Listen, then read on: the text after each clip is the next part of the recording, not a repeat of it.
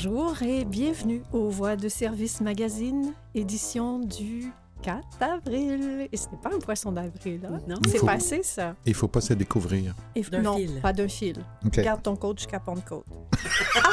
Ah, ici- ça, ça- Alors ici Monique Kiroak, en compagnie de Marie. Bonjour. Bonjour Marie.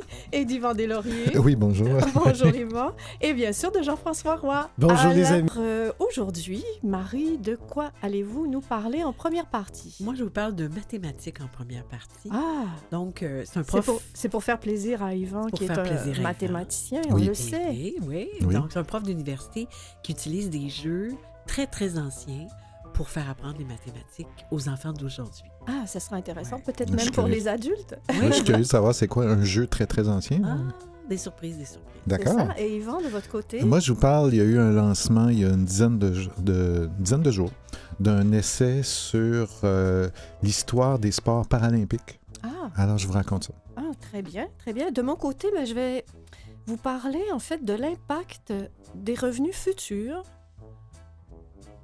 pour un jeune garçon atteint de déficit d'attention. Ouais. Savez-vous qu'il y a des différences? Ouais. Eh bien, je vais vous en parler plus avant. Oui. D'accord? Alors, bonne émission. Mhm.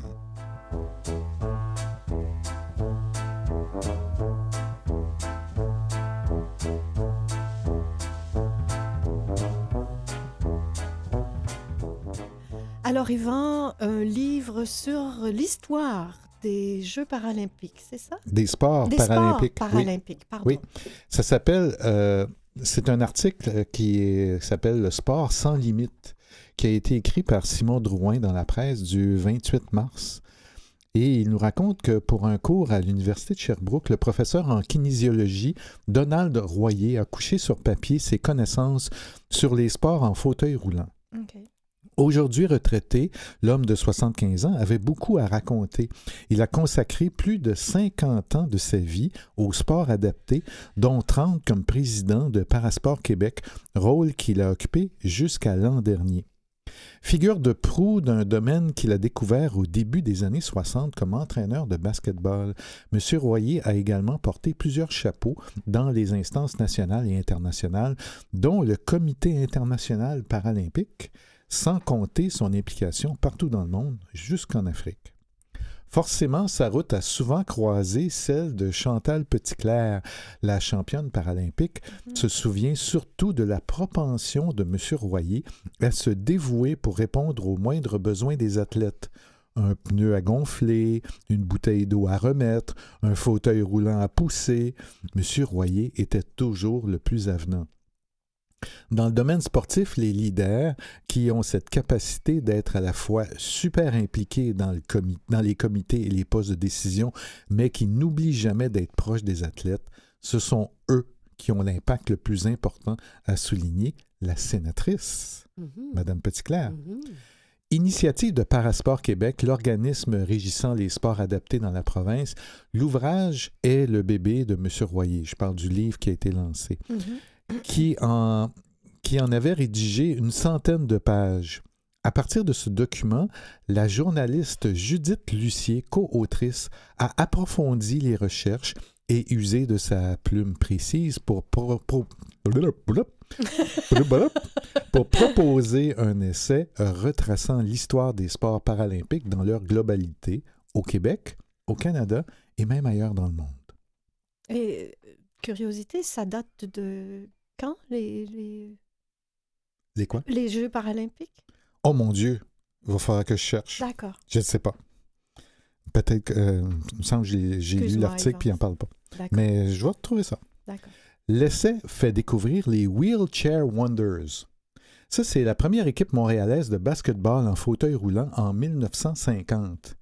Et des pionniers comme Hérold Payet, qui a introduit le rugby en fauteuil roulant dans la province, ou Roger Mondor, fondateur de la Fédération des loisirs et des sports pour handicapés du Québec en 1969.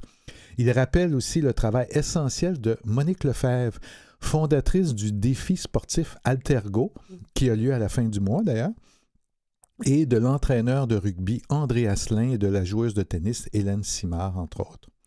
Le parcours du grand marathonien en fauteuil roulant André Vigé occupe une place de choix. Au lancement du livre, Chantal Petitclerc a relaté comment Vigé, à la fin des années 80, avait engueulé un organisateur d'une course de 10 km qui refusait de les laisser, s'élancer. J'avais plus peur d'André que de l'organisateur, s'est souvenu en riant celle qui signe la préface du livre. Et euh, oui, la course a eu lieu d'ailleurs. Frondeuse, Petit Clair s'était frotté à Pierre Foglia au jeu du euh, Commonwealth d'Auckland en 1990 où une épreuve en fauteuil roulant était présentée en démonstration. Fait que ça nous donne une piste, là, 90. Oui, Elle déplorait entre autres que ses collègues soient logés à l'extérieur du village des athlètes. Peu impressionné de prime abord, le chroniqueur de la presse s'était finalement rangé aux arguments de la jeune athlète avec qui il a maintenu une relation, disons, musclée durant toute sa carrière. Il y avait des échanges euh, verbaux à ce moment-là. Je pense que les deux étaient capables de tenir leur bout. C'est ça. Les gens nous prêtaient une espèce de mission. Vous voulez faire avancer le monde, changer les choses, mais la réalité, c'est que tout ça, c'est beaucoup un effet secondaire d'athlètes qui voulaient juste gagner une course, a précisé Chantal Petitclerc, presque étonnée de l'impact que ses pères et elle ont pu avoir sur la société. Donald Royer, son engagement initial auprès d'une pop... pour Donald Royer, pardon, son engagement initial auprès d'une population spéciale, comme on disait à l'époque, s'est mué en une passion qui ne s'est jamais démentie. J'étais heureux de mon implication parce que j'ai senti que j'apportais non pas de la pitié, mais une collaboration importante à une population qui pouvait très bien être sportive et apprécier les défis, a-t-il dit. Alors le livre s'appelle Au-delà des limites, l'histoire des sports en fauteuil roulant, écrit par Judith Lucier et Donald Royer, c'est sous Flammarion Québec, et euh, je vous ai présenté quelques extraits de l'article de Simon Drouin dans la presse qui s'appelle Le sport sans limite. Merci beaucoup, Yvan.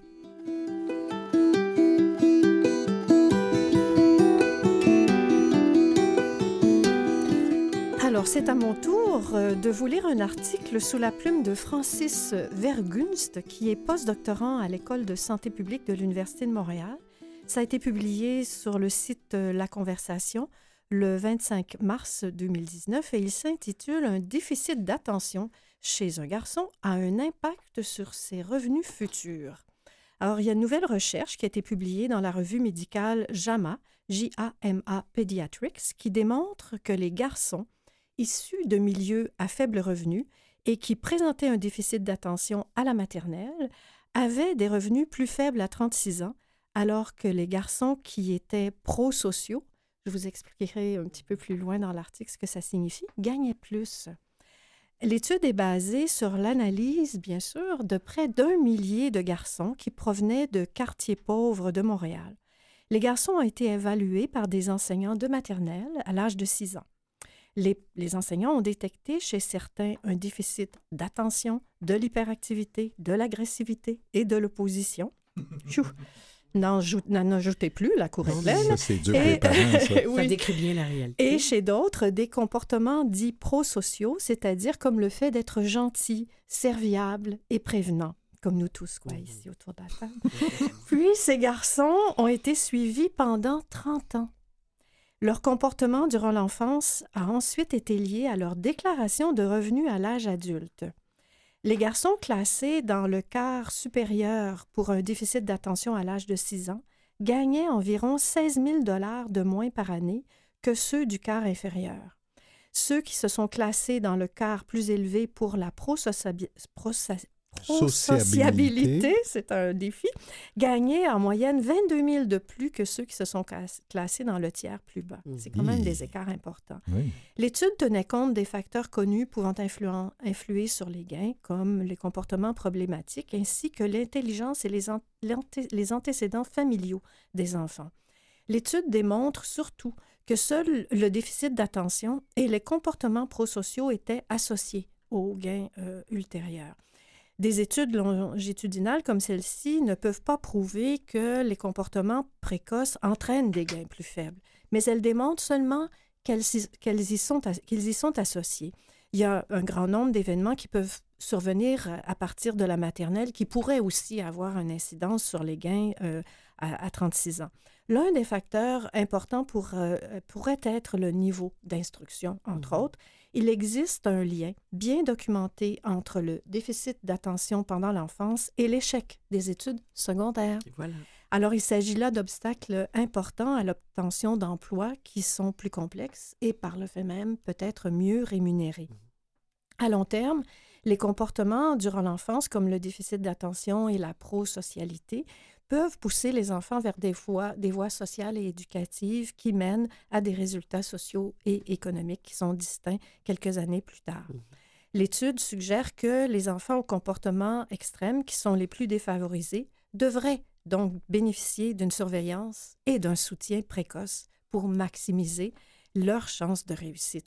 L'identification et l'intervention précoce des comportements problématiques sont essentielles parce qu'elles réduisent l'accumulation des événements négatifs de la vie, comme la toxicomanie et l'échec euh, scolaire, et sont plus susceptibles de réussir à, long terme. Vous vous souvenez, on a parlé aussi de la maîtrise de soi. Ces personnes-là sont généralement plus euh, impulsifs et donc moins de maîtrise de soi et toutes les conséquences que ça peut avoir. Les interventions en milieu scolaire mettent l'accent sur l'apprentissage social et affectif, y compris la conscience de soi, l'autosuggestion, les aptitudes relationnelles et la prise de décision responsable. Ne pas manger le marshmallow mmh. tout de suite. Oui, être capable d'attendre. D'attendre, c'est ça. L'une des limites de cette étude est qu'elle est concentrée sur les garçons issus de milieux à faible revenu dans une grande ville nord-américaine, de sorte qu'on ne sait pas exactement comment les résultats s'appliqueront aux filles. Mmh. Toujours, hein? on est, on est toujours en arrière-scène, ou aux enfants vivant dans d'autres contextes. Donc, des études euh, futures sont actuellement en cours et permettront peut-être de répondre à ces questions. Mmh. C'était donc, euh, un article de Francis Vergunst pour euh, l'École de santé publique de l'Université de Montréal et la conversation du 25 mars 2019.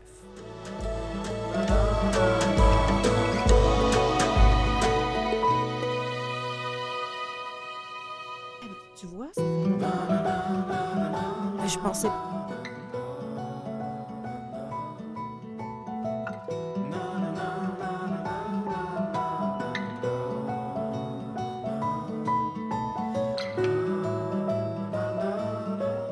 Alors Marie, un article en, deux parties et on découvre des jeux, en fait, on redécouvre des jeux millénaires mm-hmm. pour faciliter l'apprentissage des mathématiques. Oui, tout à fait. C'est un texte de Dominique Nancy qui a été publié sur le site Forum le 18 mars dernier. D'ailleurs, merci Monique parce que c'est vous qui m'avez suggéré ah, la lecture de ce texte-là. Alors, on parle de jeux traditionnels issus de diverses cultures qui ont été adaptés par la professeure Louise Poirier pour enseigner les mathématiques aux élèves du primaire de milieux défavorisés. Mehen, je ne sais pas si je le prononce comme il faut, M-E-H-E-N, c'est l'un des tout premiers jeux de l'humanité, lance Louise Poirier, en montrant une feuille de papier sur laquelle a été dessiné un serpent enroulé sur lui-même, ça fait comme une espèce de spirale, avec des cases gravées sur son dos. Six jetons et deux figurines représentant des girafes complètent le matériel rudimentaire du jeu. On l'aura compris, il ne s'agit pas de la version originale, faite en terre glaise datant de plus de 5000 ans. oh là là. L'introduction de perspectives multiculturelles et historiques dans l'enseignement des mathématiques a des effets positifs, car les élèves acquièrent une meilleure conscience du rôle que jouent les mathématiques dans toutes les sociétés et à toutes les époques. Ils en viennent à comprendre que plusieurs pratiques mathématiques proviennent de besoins et de problèmes réels auxquels les peuples ont été confrontés, signale la professeure du département de didactique de la Faculté des sciences de l'éducation de l'Université de Montréal. L'aventure a commencé il y a quelques années avec une vingtaine d'enseignantes et enseignants et le personnel du programme de soutien à l'école montréalaise quand trois jeux, donc on parle d'un jeu qui s'appelle Referme les boîtes, un jeu qui s'appelle Barrage mm-hmm. et un jeu qui s'appelle Awele, A-W-E accent aigu, L-E accent aigu, ont été adaptés par l'équipe d'enseignants. Cette année, Mme Poirier a mis au goût du jour le jeu de piste de l'Égypte antique, Mehen, dont je parlais tout à l'heure, mm-hmm. ainsi que deux autres jeux de société traditionnels, La Montagne et Mu. Afin d'aider les élèves de milieux défavorisés à acquérir des compétences liées au dénombrement, à l'anticipation et à la résolution de problèmes mathématiques. À l'origine, dans Méhen, les pions étaient des lions, mais Madame Poirier n'en a pas trouvé, puis elle dit ça comme pour s'excuser. Les, les, règles du jeu Méhen destinées aux élèves de la maternelle et des premières, deuxième années du primaire ont été simplifiées par la professeure. Chaque joueur a une girafe et doit la faire avancer sur la feuille à l'aide de jetons. Je rappelle que sur la feuille, il y a ce, cette espèce de spirale avec mhm. des cases à l'intérieur. D'accord. Pour décider le nombre de cases à franchir, un joueur met secrètement de 0 à 6 jetons dans sa main. L'autre joueur doit deviner combien il y en a.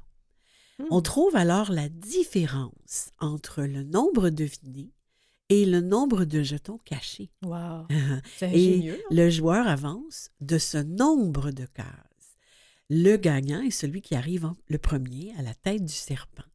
L'aspect devinette du mehen, un mot qui veut dire enroulé, suscite beaucoup l'intérêt des jeunes. C'est tellement différent que de lancer les dés et ça permet de travailler la soustraction, note la spécialiste de la didactique des mathématiques. Non seulement ce jeu intéresse les jeunes, mais il leur est profitable. Le jeu traditionnel nous permet de faire le pont entre la culture de la maison et celle de l'école, dit Madame Poirier. Certains parents reconnaissent des jeux de leur enfance et y jouent avec leurs enfants pour la toute première fois. Quand on entre dans le bureau de la professeure Poirier, on a devant nous une tonne de dossiers et tout un assortiment de jeux issus de différents pays.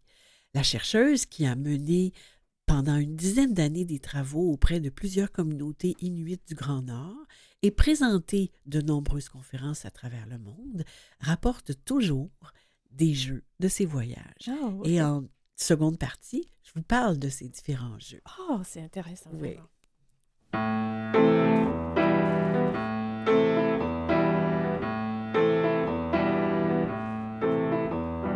N'étais que quelques gouttes de sang sur tes lèvres, avalées par dépit, comme tu l'as fait des milliers de fois avec d'autres garçons avant moi. Mais je ne suis pas comme les autres. Et bientôt, tu le regretteras, puisqu'on ne laisse pas tomber un garçon comme moi. Se lèvera sur un autre jour sans toi. Et ce soir, je me branlerai encore en pensant à toi. Si les amoureux se séparent et ne se retrouvent pas, je préfère tuer l'amour maintenant, sinon c'est lui qui me tuera. Depuis que nous ne sommes plus des amants, j'apprends à détester. J'arrive même à me demander comment j'ai pu faire pour t'aimer. Le soleil se lèvera sur un autre jour sans toi. Et ce soir, je me branlerai encore en pensant à toi. Si les amoureux se séparent et ne se retrouvent pas, je préfère tuer l'amour maintenant, sinon c'est lui qui me tuera. Je préfère tuer l'amour maintenant, sinon c'est lui qui me tuera. Je préfère tuer l'amour maintenant, sinon c'est lui qui me tuera. C'était une magnifique chanson de Pierre Lapointe, vous l'aurez reconnu. Oui. Quelques gouttes de sang tirées de son album Paris Tristesse, sorti en 2014. Merci Jean-François. Alors Marie, on, découvre de nouveaux jeux, ben, de vieux nouveaux jeux. De vieux nouveaux jeux, oui, c'est ça. Des jeux millénaires pour apprendre les mathématiques. Donc, on parle toujours de jeux traditionnels issus de diverses cultures qui ont été adaptés par Louise Poirier, qui euh, est professeure à l'Université de Montréal. Et donc, on est maintenant dans son bureau à Madame Poirier. Là, on a le jeu Referme les boîtes, un jeu qui fait appel à l'addition et à l'anticipation. Les marins français. Pourquoi tu ris, toi? Je pensais que c'était un jeu qui faisait appel au ménage. non. Donc, referme les boîtes. Les marins français. Aïe, aïe, aïe, quel humour aujourd'hui. Quel humour, hein? Les marins français y jouaient durant les longues traversées de l'Atlantique vers la Nouvelle-France. Ici, il y a Mancala, un ancien jeu auquel on joue encore sur presque tout le continent africain et qui a été introduit en Amérique par les esclaves africains. Et juste en dessous, c'est Barrage, l'ancêtre du tic-tac-toe. On dit que le dessin de la planche du jeu aurait été trouvé dans le temple du pharaon égyptien Séti Ier, je ne sais pas si c'est Séti ou Seth, qu'importe, vers l'an 1300 avant Jésus-Christ. Celui-ci est le jeu royal dur des apostrophes UR qui Hmm. provient de l'ancienne Mésopotamie. Il est aussi appelé le jeu des 20 carrés. En 30 ans de métier, Louise Poirier a acquis une solide expertise de la didactique des mathématiques et de précieux outils d'enseignement qui permettent de faire le lien avec les mathématiques. À ceux qui se demandent si elle joue à ces jeux traditionnels, qui, selon elle, ne feraient pas bailler d'ennui les joueurs de jeux vidéo, elle répond qu'à l'école Barclay, elle organise des ateliers de jeux avec les élèves et leurs parents trois mercredis par mois. Depuis deux ans, l'ancienne doyenne du département de didactique anime aussi des ateliers à la Maison de la culture du Maroc. Bien sûr, c'est en plus de ses travaux de recherche et de tous les projets qu'elle élabore avec l'équipe de l'extension. Et elle tricote beaucoup. en Oh, oui, c'est vrai. Madame Poirier est l'instigatrice de- du centre L'Extension, qui est un centre interfacultaire de soutien en pédagogie et en santé pour les jeunes et leurs familles qui résident dans le quartier de Parc Extension. Nous allons déménager, ajoute-t-elle. Nous pourrons alors accueillir d'autres unités pour offrir davantage de services dans ce centre de pédagogie sociale. Hmm.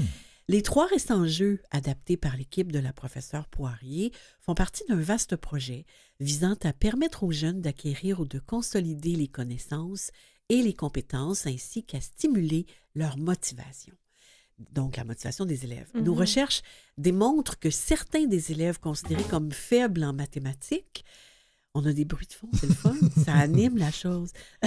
Donc, nos recherches démontrent que certains des élèves considérés comme faibles en mathématiques s'avèrent parmi les plus habiles de la classe dans les jeux mathématiques qui demandent de faire preuve d'un esprit stratégique. Le regard que les autres posent sur eux change, le regard des enseignantes aussi, et bien sûr, leur estime de soi s'accroît. Pour Louise Poirier, le jeu traditionnel comme outil de développement pédagogique a sa place dans les écoles de milieux défavorisés. L'approche par le jeu réduit le taux d'absentéisme en classe et favorise la réussite scolaire, affirme-t-elle. Depuis janvier, Louise Poirier a donné une série d'ateliers parents-enfants dans une douzaine de classes de l'école Barclay, qui est toujours à Parc Extension, où loge actuellement euh, l'organisme. Mhm. À ce jour, elle y a présenté deux des trois jeux, La montagne et Mehen.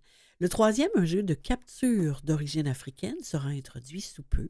Ce sont les revenus de l'activité de Noël en bleu de l'université, qui est soutenue par le recteur, et la vente de tricots du club de tricot de l'ancienne doyenne, qui ont permis l'achat de matériel pour fabriquer ces jeux.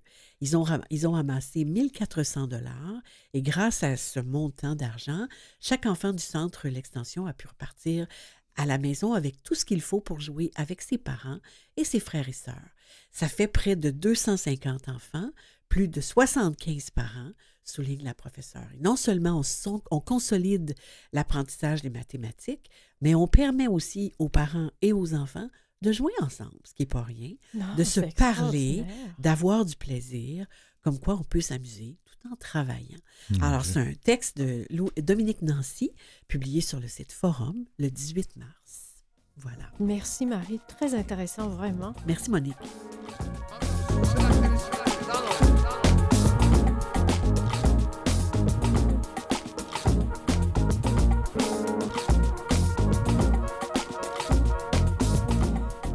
Alors, cher Yvan, vous avez une réponse à une de mes questions Oui. à- par une brève, en fait, Directement de notre centre des nouvelles. et de recherche. Une recherche euh, extensive. Euh, je vous raconte euh, comment ont été lancés les Jeux paralympiques. Oui. Alors, Sir Ludwig Gutmann, médecin neurologue de l'hôpital de Stoke Mandeville, dans le comté de Buckinghamshire, près de Londres. Je me suis pratiqué pendant que vous lisiez. hein. Oui. eut l'idée d'organiser dès 1948 sur le terrain de l'hôpital les premiers Jeux mondiaux des chaises roulantes et des amputés. The World Wheelchair and Amputee Games, connus plus tard sous le nom de Jeux de Stoke Mandeville. Ils étaient destinés à réhabiliter par la pratique physique des victimes et anciens combattants de la Seconde Guerre mondiale devenus paraplégiques. Deux équipes d'anciens combattants ont alors participé à une unique épreuve, le tir à l'arc.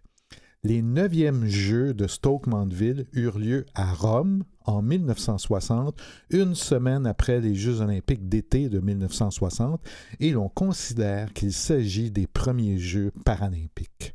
Les premiers Jeux paralympiques d'hiver eurent lieu à Hornsgoldvik, Wow! en Suède, Bravo! en 1976, Merci. directement de notre salle des nouvelles. Ah, merci infiniment. Je, je suis plus instruite maintenant. Et Marie, de votre côté? Euh, moi, j'ai découvert que sur le, le site alloprofparents.ca, parents Mhm. au pluriel, on peut trouver euh, un dossier qui s'appelle Lire pour réussir. Et dans ce dossier, il y a des vidéos, des lectures. Euh, on parle euh, du fait que la lecture est un- une histoire de famille. Comment faire pour être un modèle lecteur ou un lecteur modèle? Mhm. euh, une vidéo, en tout cas plein d'articles intéressants pour les parents directement sur le site alloprofparents.ca. D'accord. Alors, de mon côté, je vous parle d'une découverte de médecins de l'Université de Toulouse qui ont montré qu'en bloquant l'action d'une enzyme qui s'appelle la lipase hormonosensible, ils augmentaient la sensibilité à l'insuline des cellules gra- graisseuses. Alors, à quoi ça sert tout ça? Ouais. Eh bien, c'est une piste intéressante pour traiter le diabète de type 2. Oh, ben, Imaginez. quand même. Oui. Quand même. Ouais. Marie, vous avez une autre petite brève? Oui, tiens, des jeux pour apprendre les couleurs aux enfants, parce que les noms des couleurs sont des mots difficiles à apprendre pour les enfants parce qu'ils sont abstraits. Alors, un premier, jouer à trouver tous les objets d'une même couleur dans la pièce, les mettre au même endroit, les nommer, préciser leur couleur. Par exemple, ça, c'est un toutou vert. On pourrait aussi découper les aliments dans une circulaire, trouver tous les aliments d'une même couleur, les petits pois, les concombres, les céleris. Les céleris. en promenade, vous amusez à chercher toutes les autos d'une couleur choisie avec votre enfant. On cherche toutes les autos rouges, comme le camion de pompier, par exemple. C'est encore Voilà. des jeux pour faire le ménage, ça. hein? Ah oui, Toujours. mais c'est une mignon. C'est dans mignon. ton cas. Une, Non, c'est une crainte. une mini brève? Euh, écoute bien ça, Marie. Oui. La ville de Banff, parce Oui. qu'on pense y aller, encourage ses résidents à faire du vélo d'hiver en finançant en partie l'achat de pneus cloutés. Aïe, Il y a un budget total de 5 000 qui a été débloqué à cet usage. Je ne sais pas combien ça coûte un pneu clouté pour des vélos. Intéressant. Oh là là là là. Alors écoutez, euh, une petite, euh, Oui. un petit mot d'enfant quand Un même. dragueur, selon Amira, qui a 12 ans, c'est un homme qui est va- Bon, il va falloir qu'on me l'explique là. Alors on vous invite à demeurer avec nous. La voie- les voies de service magazine se poursuivent après la pause.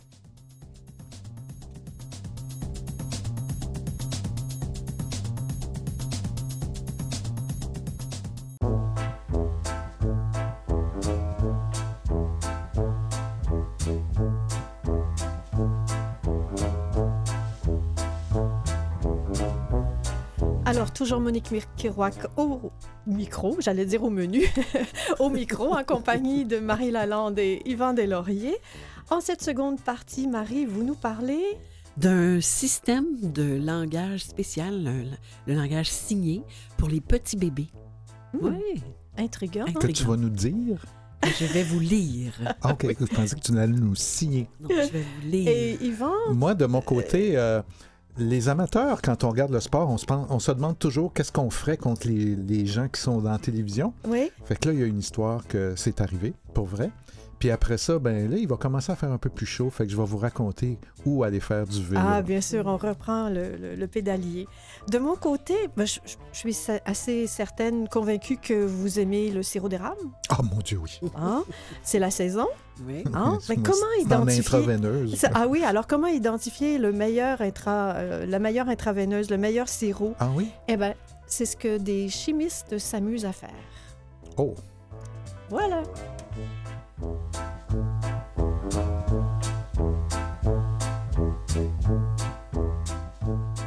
Alors, Yvan, on est devant la télé. je Oh non, non, c'est moi Non? qui ai mis ça en Ah, contexte. là. d'accord. OK. Alors, l'article s'appelle Les pros contre les boys, Oh boy, comme c'est dans, le cas de le Est-ce que c'est le film? comme dans le film. Comme Non, dans le c'est, film. c'est un parallèle qu'on fait. Ah, d'accord. Mesdames, écoutez-moi. Oui, Un peu de discipline ici. là. non, non, ça, c'est parce que les boys... Sous la plume d'Alexandre Pratt, qui devient une de mes idoles. Il écrit vraiment ta- des beaux articles. C'est ta nouvelle idole. Oui, oui, c'est ma nouvelle idole. Dans la presse du 2 avril, ils sont professeurs, pharmaciens, mécaniciens en aviation, employés en construction, gestionnaires en ressources humaines. Mais ce soir-là, au centre sportif de Terrebonne, ils sont les All Blacks, des joueurs amateurs de flag football. Flag football, c'est comme le football, mais au lieu de plaquer la personne, il y a un petit drapeau, puis il faut que tu enlèves le drapeau. Flag football. Euh, en français, selon l'Office québécois de la langue française, on appelle ça le football drapeau. Voilà. Qui s'apprête à disputer les 60 minutes les plus importantes de leur saison. Une partie éliminatoire contre des pros, des vrais, des joueurs des Alouettes, de la Ligue canadienne et quelques anciennes gloires du football universitaire. Dans le vestiaire des All Blacks, Jaden Melrose est fébrile. Ce soir, il est assigné à la couverture de Benoît Groux, quart arrière légendaire du Rouge et Or de l'Université Laval, deux fois gagnant de la Coupe Vanier et joueur de l'année au pays en 2008. Rien que ça. Mm-hmm. Une grosse tâche pour un gars qui a commencé à jouer au football l'année dernière. Oh mon Dieu. Je ne suis pas un joueur de football dans la vie. Je viens d'apprendre à jouer. Il y a deux ans, si tu m'avais dit que j'affronterais une légende du football universitaire, j'aurais ri. Les gars, la plupart dans la vingtaine, sont d'excellente humeur, mais aussi un peu nerveux. Ils ont terminé devant les pros au classement général de la saison. La pression est sur eux ce soir. Les gars sont sur le point de sortir de l'échauffement lorsque je leur pose une dernière question. C'est Alexandre Pratt qui, parle. Vous sentez-vous comme les boys dans le film du même nom? Ah voilà le lien. C'est ça. Tous éclatent de rire et une voix s'élève au-dessus des autres. Come on, il y a plus de sérieux et de talent ici. à une dizaine de mètres. d'humour. oui, sûrement. À une dizaine de mètres du vestiaire des amateurs, les pros se préparent. Ils ne passent pas inaperçus. Martin Bédard des Alouettes mesure 1,90 m. Juliane Féoli Goudineau porte des vêtements du rouge et noir d'Ottawa. Frédéric Plessius des Blue Bombers de Winnipeg a des épaules d'haltérophile. Un gros concentré de talent. Et malgré tout, les pros n'ont gagné autant, ont gagné autant de matchs qu'ils en ont perdu. Ils sont les négligés ce soir. Tout cela est un peu irréel. Pourquoi tant de professionnels se déplacent-ils à Terrebonne un mardi de mars à 22 heures pour y affronter des joueurs du dimanche? Martin Bédard, spécialiste des longues remises chez les Alouettes, nous dit que la saison morte est longue. Être ici, c'est une bonne façon de me remettre dans le bain. Le flag me permet de jouer au football sans que ça brasse trop. Et puis, avant, j'étais ailier rapproché. Il, était, il attrapait des ballons. Ça me replonge un peu dans l'action, dans ce que je faisais avant. C'est le fun. C'est vrai que c'est très compétitif. Je ne jouerais pas si c'était des massacres toutes les semaines, mais ça reste, ça reste récréatif. C'est rare que je vais courir à pleine vitesse. Je viens ici pour bouger, pour faire mon cardio. Je ne mets pas de pression, je m'amuse. 22 heures. Le match commence enfin. Le quart Benoît Groux, 34 ans, est dans sa forme des beaux jours. Jaden Melrose, celui qui se faisait un an qui jouait, là, mm-hmm. a beau lui mettre de la pression, l'ancienne vedette du Rouge et Or de l'Université Laval trouve ses receveurs presque à chaque jeu. Et contre toute attente, la défense des pros tient le coup. À la demi, les Hall of Famers, l'équipe des pros, mènent 19 à 0. Malgré le pointage, les All Blacks ne désespèrent pas. Peu à peu, ils réduisent l'écart à deux touchés. Puis, ils interceptent une passe de Benoît Groux. Les gars crient et multiplient les accolades. L'espoir renaît. Mais c'est trop peu trop tard. Le temps leur manquera. Résultat final, All Blacks 19, Hall of Famers 31. La saison des amateurs a pris fin ce soir-là. Les gars sont déçus. Leurs proches descendent des gradins pour les retrouver sur le terrain quelqu'un a apporté des cupcakes. Ça aide à, digérer la défaite. Les sourires reviennent. À 50 mètres de là, dans l'autre zone, les pros improvisent quelques pas de danse. Je traverse le terrain pour aller les saluer et les féliciter. Martin Bédard, des Alouettes, fait la moitié du chemin vers moi. Et puis, l'honneur des pros est sauf? Ouais, on peut dire ça. Notre honneur est sauf jusqu'au prochain match. Mhm. c'est bien. Alors, c'était des extraits de Les pros contre les boys d'Alexandre Pratt dans la presse du 2 avril. Il Faut garder le moral, hein, Absolument.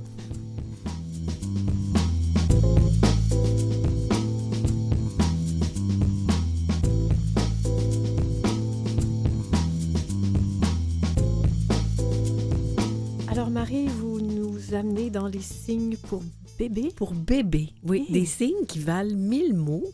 C'est un texte que j'ai trouvé euh, sur le site de Radio-Canada. En fait, c'est un reportage de Nancy Cowett. Et sur le site, il y a, il y a aussi ce texte. Ça date du 9 mars. Alors, ils savent à peine marcher et ne parlent toujours pas. Mhm. Pourtant, certains bébés peuvent faire comprendre aux adultes qu'ils ont faim ou qu'ils veulent du lait. On en connaît deux comme ça. Oui. Au Québec, tout, en, tout comme en Europe et aux États-Unis, de plus en plus de parents et de services de garde enseignent des signes aux enfants afin qu'ils puissent communiquer avec leurs mains. Il est 9 heures au centre de la petite enfance Plaisir d'enfant à Carignan, sur la rive sud de Montréal. Une dizaine d'enfants enthousiastes s'empressent de prendre place autour d'une table basse et dans des chaises hautes. Émilie et Cassandra, leurs éducatrices, leur servent des bananes. Après avoir englouti sa part, Anne, 17 mois, se met à taper frénétiquement le bout de son doigt dans la paume de sa main. Tu en veux encore, Anne? Encore? Encore? répète son éducatrice Émilie Gouin, pointant à son tour le creux dans le, tout le pointant à son tour donc le creux de sa main. Rapidement, d'autres enfants l'imitent et obtiennent, eux aussi, un autre morceau du fruit jaune tant convoité. Le CPE a adopté en 2010 un vocabulaire composé d'une dizaine de signes dans le but de faciliter la communication entre les enfants et les adultes. On utilise surtout quatre signes qui veulent dire encore, Mhm. fini, lait et manger, explique la responsable à la pédagogie du centre, Mélanie Martineau. Ça diminue les frustrations, ça renforce le lien entre l'enfant et l'adulte et ça favorise aussi leur développement. Mhm. Les signes que le CPE utilise tirent leurs racines des baby signs, signes de bébé, un vocabulaire de signes développé aux États-Unis dans les années 80. Un interprète de la langue américaine des signes, Joseph Garci- Garcia, avait remarqué que les enfants entendants de ses amis sourds commençaient à communiquer plus tôt avec les adultes que les autres enfants. Il en a fait son sujet de thèse et puis il a écrit un livre sur la question Sign with your baby, en français communiquer par signe avec votre bébé, rapidement devenu un best-seller. Il ne s'agit pas d'un langage ou d'une langue comme la langue des signes québécoises, car il n'y a pas de grammaire Mhm. ou de verbe, précise l'orthophoniste euh, au centre Marie-Enfant du CHU Sainte-Justine, Frédéric Asselin-Giguère. L'experte utilise couramment les signes pour bébé avec ses petits patients. Elle assure que la méthode ne retarde pas l'acquisition du langage, tant et aussi longtemps que les mots sont prononcés en même temps que le signe. C'est un peu comme l'enfant qui marche à quatre pattes avant de marcher sur deux pattes, illustre-t-elle. Quand le bébé se rend compte que c'est plus facile sur deux pattes, il cesse de marcher à quatre pattes. Mhm. Et quand l'enfant se rend compte qu'on le comprend mieux avec des mots prononcés verbalement qu'avec des signes, il abandonne les signes. Au Québec et plus largement dans les pays de la francophonie, plusieurs services de garde utilisent les signes de signes bébés. Fondée en 2004, l'entreprise a conçu une centaine de signes basés en partie sur les signes de bébés des États-Unis, en partie sur la langue des signes du Québec et aussi sur des signes que les bébés font naturellement. C'est un peu comme ouvrir une fenêtre sur l'univers du bébé, affirme la, cofondra- pardon, la cofondatrice de l'entreprise, Marie-Danielle Boucher. Elle ajoute que les bébés ont la capacité de comprendre beaucoup de mots, mais qu'ils n'arrivent pas à les prononcer en raison du développement lent de leur appareil phonateur. Un jour, une maman a vu son bébé signer une phrase complète sans parler. Phrase signée qui voulait dire Faut pas toucher les abeilles, ça pique. Oh, mon Raconte, euh, c'est drôle, hein? Raconte euh, l'entrepreneur, Madame Boucher, en faisant les gestes.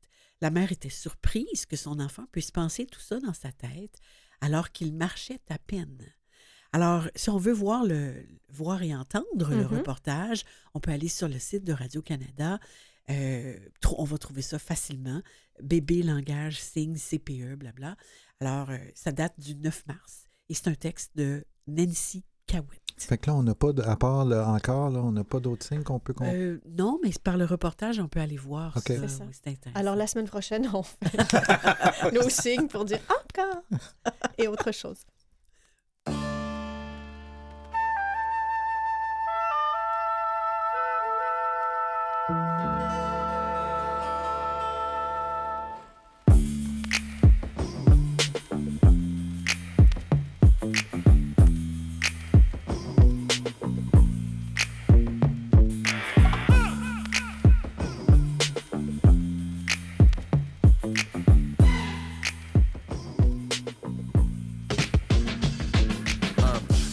Gasoline se mêle à celle des food trucks. Un undercover cop jump du d'un rooftop. Un fiend qui hallucine, speed crack et gin.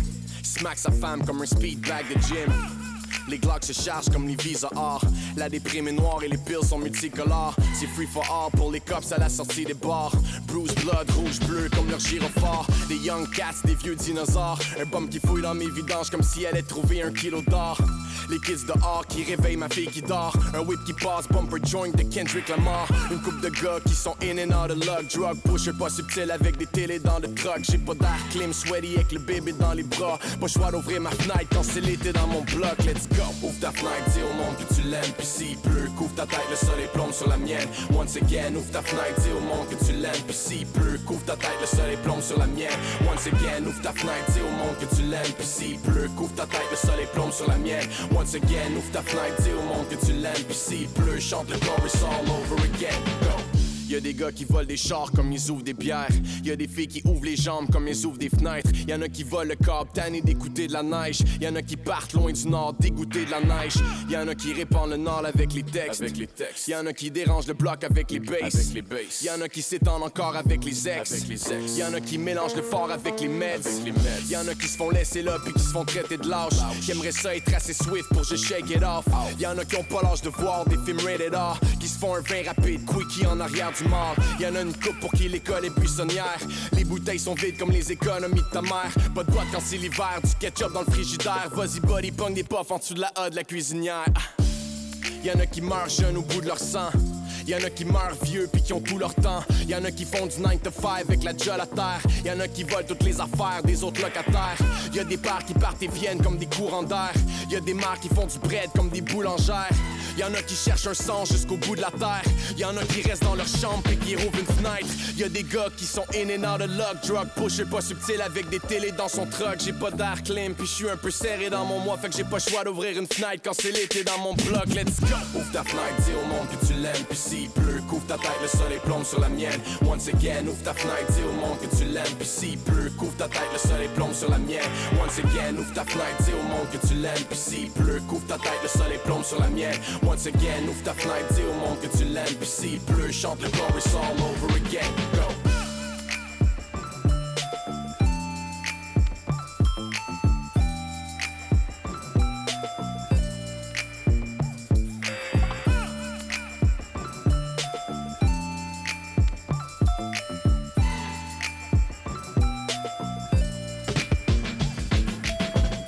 Ben, ça décoiffe cette musique et c'est celle de Corias.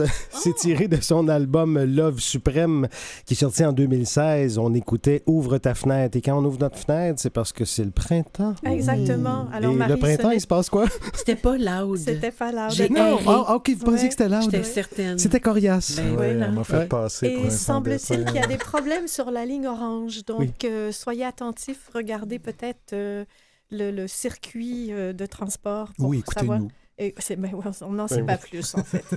La Alors, salle des nouvelles. oui, ça se poursuit. Alors, je vous lis un article de Dominique Nancy. Elle est populaire ce matin. Ben oui, hein? euh, qu'elle a écrite pour le journal Forum de l'UDM le 1er avril dernier et s'intitule La chimie du sirop d'érable pour mieux se sucrer le bec. On le sait, c'est du sérieux. hein. Au Québec, Mhm. le sirop d'érable, en plus de favoriser l'essor économique des régions et de faire rayonner la province à l'étranger, euh, c'est une bonne raison d'aimer le sirop d'érable. Il y a près, en fait, du quart de la production mondiale qui, des trois quarts, pardon, de la production mondiale qui proviennent du Québec. Jean-François Masson, qui est professeur du département de chimie de l'Université de Montréal, et son équipe travaillent à mettre au point un outil de contrôle de la qualité à la demande des producteurs acéricoles de la province. Leur objectif, c'est de concevoir un test colo- colorimétrique qui permettrait de détecter rapidement la présence de défauts de saveur dans le sirop d'érable. Vous savez qu'il y a des goûteurs de sirop d'érable comme il y a des goûteurs de vin. hein? Mhm. Alors, le principe de cet outil est assez Et simple. malheureusement, je n'en suis pas. Ah, ben, peut-être vous devriez vous inscrire, chers collègues. L'approche, c'est un peu comme un, un test de pH pour la, pour la piscine. Mhm. La couleur change selon le profil moléculaire et gustatif du sirop d'érable.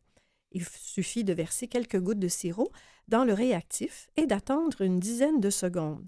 Si le résultat obtenu demeure dans le spectre du rouge, il s'agit d'un sirop de première qualité, c'est-à-dire qu'il possède les caractéristiques recherchées du sirop d'érable qu'on aime et surtout que l'on recherche. Mhm. C'est un sirop dit commercial qui sera vendu à l'épicerie et qui pourra être exporté. Mais si l'échantillon tourne au bleu, ah, Problème. problème, c'est un sirop qui fort probablement sera classé comme industriel et qu'on utilisera euh, dans des certaines recettes, Ouais. euh, Préparation. pour préparation, etc. Cela signifie simplement qu'il n'a pas les caractéristiques typiques souhaitées du sirop d'érable selon les standards de qualité définis par les producteurs québécois pour être vendu aux consommateurs. Son odeur, par exemple, peut être moins parfumée ou il, est ca- il peut carrément sentir le bois humide. Comme on le disait, ce sirop peut être utilisé dans des préparations alimentaires. Le sirop d'érable a une complexité moléculaire semblable au vin. Nombre de producteurs acéricoles associent d'ailleurs le sirop d'érable à un bon vin. Son goût est délicat, sans amertume, et son parfum subtil s'apparente à l'érable roux. Je vois notre ami. Et que dire de Il- sa robe? Ah là là, mais ça c'est J'osais pas encore le dire. oui, c'est ça. En ce moment, ce sont une vingtaine de spécialistes qui goûtent toute la production du sirop d'érable du Québec. Le sirop d'érable, en fait, c'est une solution concentrée de sucre, il faut quand même se le rappeler, Mhm. constituée à 66 de sucrose, 33 d'eau et 1 de différents composés. Et ce sont ces pan- cette panoplie de, des, des composés présents en petite quantité qui sont responsables du goût si particulier du sirop d'érable.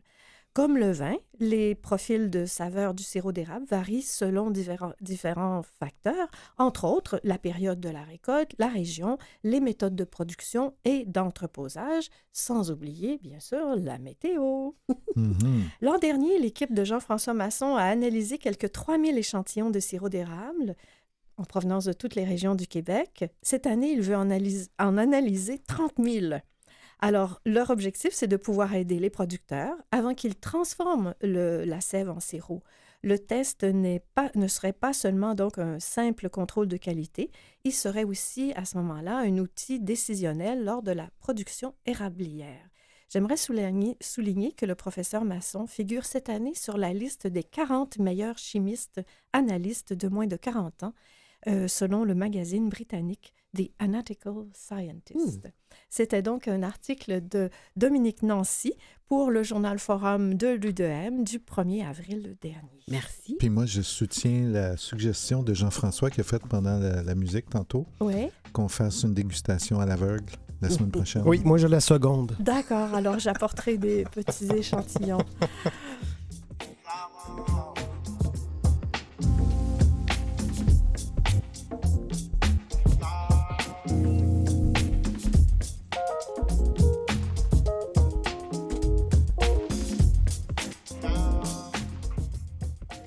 Alors Yvan, ça y est, on sort les vélos? Ah oui, oui, oui, oui. D'accord. Alors, je suis allé sur le site euh, du magazine Espace sous la plume d'Antoine Stab dans le 12 mars. Lui, il propose neuf itinéraires de vélo de route pour le printemps. Euh, moi, je vous en propose quatre de ces neuf-là, mais je les ai faites et je les aime. Déjà, Mm. vous les avez déjà fait Pas cette Non, année? Pas cette année. Ah, Non. ben là. Ah, Non, mais non. Des années passées. D'accord. J'ai fait un test, moi aussi. Oui, d'accord. Alors, si vous trépignez d'impatience à l'idée d'enfourcher votre vélo, c'est mon cas. Mon vélo est déjà tout prêt d'ailleurs. Voici des suggestions d'itinéraires, tous dans le sud du Québec, qui devraient être roulables dans quelques jours. Oui, il faut qu'ils enlèvent quand même les petites roches Oui. là, dégueulasses. Oui, là. Mais depuis le 1er avril, là, ils, euh, ils nettoient. Là. Oui. Alors, celle que j'aime le plus, c'est celle du canal et rapide de la Chine à Montréal. Marie fait des grands Chopine signes. du Elle bonnet. aussi, elle Oui, aime ça. moi aussi, moi Oui. aussi. C'est une belle balade de début de saison pour se remettre en forme et renouer avec le vélo sans trop se fatiguer. Ce parcours est entièrement sur piste cyclable, séparé du reste de la circulation et toujours le long d'un cours d'eau. Mhm. Au départ du vieux port de Montréal, on commence par le canal La Chine. Arrivé au bout, aller faire un tour au parc René Lévesque, Mhm. ça vaut la peine. Bon, il y a des superbes sculptures. Là, je Ouais. sors de mon texte présentement. Puis rendu au bout, c'est comme vous étiez dans le milieu de l'eau. Ah oui, c'est C'est formidable. vraiment fantastique. Et au retour, le petit dessert, c'est que vous passez sur le bord du fleuve près des euh, rapides de la Chine. C'est vraiment une très belle balade. Ça dure environ 30 km. C'est un niveau facile. Il n'y a pas de... Je pensais que vous alliez dire on s'arrête pour prendre un petit chocolat chaud puis un morceau de sirop de, de, de sucre, d'érable. d'érable. Je vais rajouter ça à ma, à ma routine. Pour des infos, vous allez voir sur ville.montréal.qc.ca barre oblique vélo.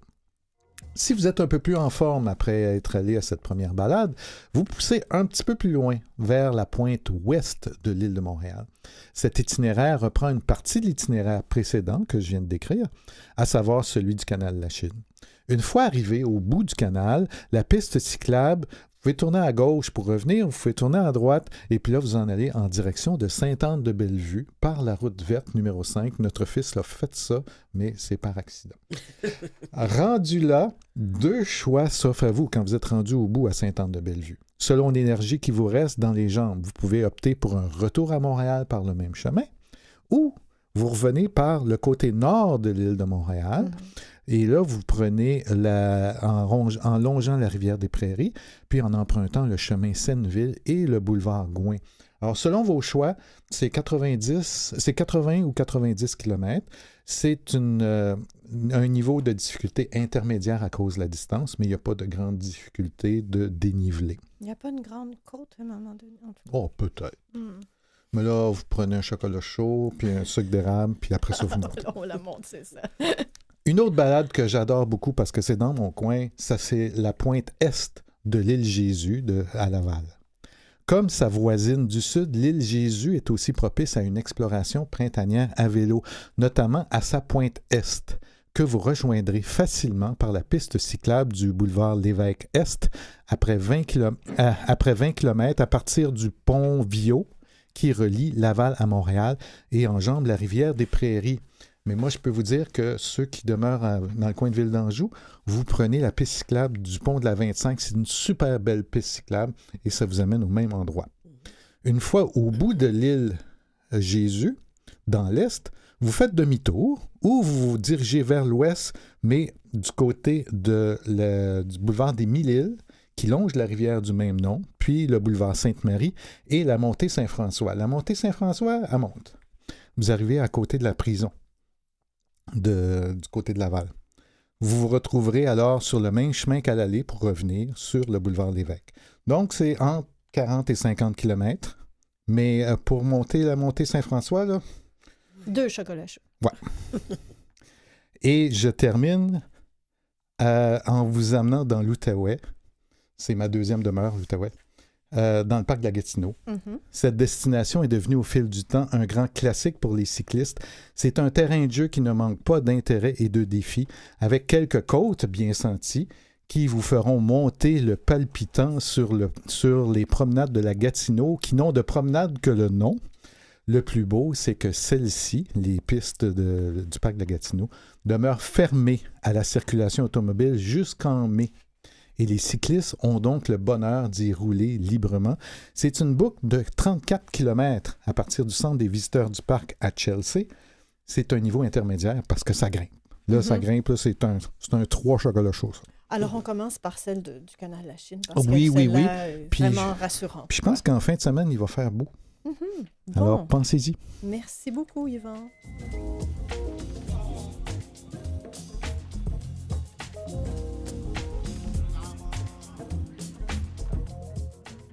Alors, nous enchaînons avec quelques brèves. Marie? Alors, on se doute bien que le cellulaire peut nuire à la relation parent-enfant. Euh, les tout petits, dont les parents utilisent souvent leur cellulaire pendant les activités familiales, présenteraient plus de comportements difficiles comme la colère, l'hyperactivité, la tendance à pleurnicher selon une étude. Les chercheurs ont observé que les cellulaires étaient souvent utilisés par les parents durant les repas, les jeux et la routine du coucher, puis ça limite les échanges. Alors, ces activités-là sont super importantes pour le développement émotionnel, social des enfants. On aurait avantage à fermer nos cellulaires Ah. à ces moments-là. En Voilà. effet. Alors, une, une petite brève archéologique. Euh, 177 000 ans à 194 000 ans, c'est l'âge du plus vieux fossile d'Homo sapiens retrouvé en Israël, repoussant de 50 000 ans la première migration connue de nos ancêtres hors Afrique. Ah ben. Ah, vous êtes impressionné. N'est-ce Oui. pas? Un tout petit mot? Oui, selon Aline, qui a trois ans, une vacherie, c'est la maison où dorment les meules. Ah, alors c'est tout pour aujourd- aujourd'hui, chers euh, auditeurs. Merci d'avoir été à l'écoute. Merci Jean-François, Yvan, Marie. Merci, Monique. Et à la semaine prochaine. Bonne semaine. Au revoir.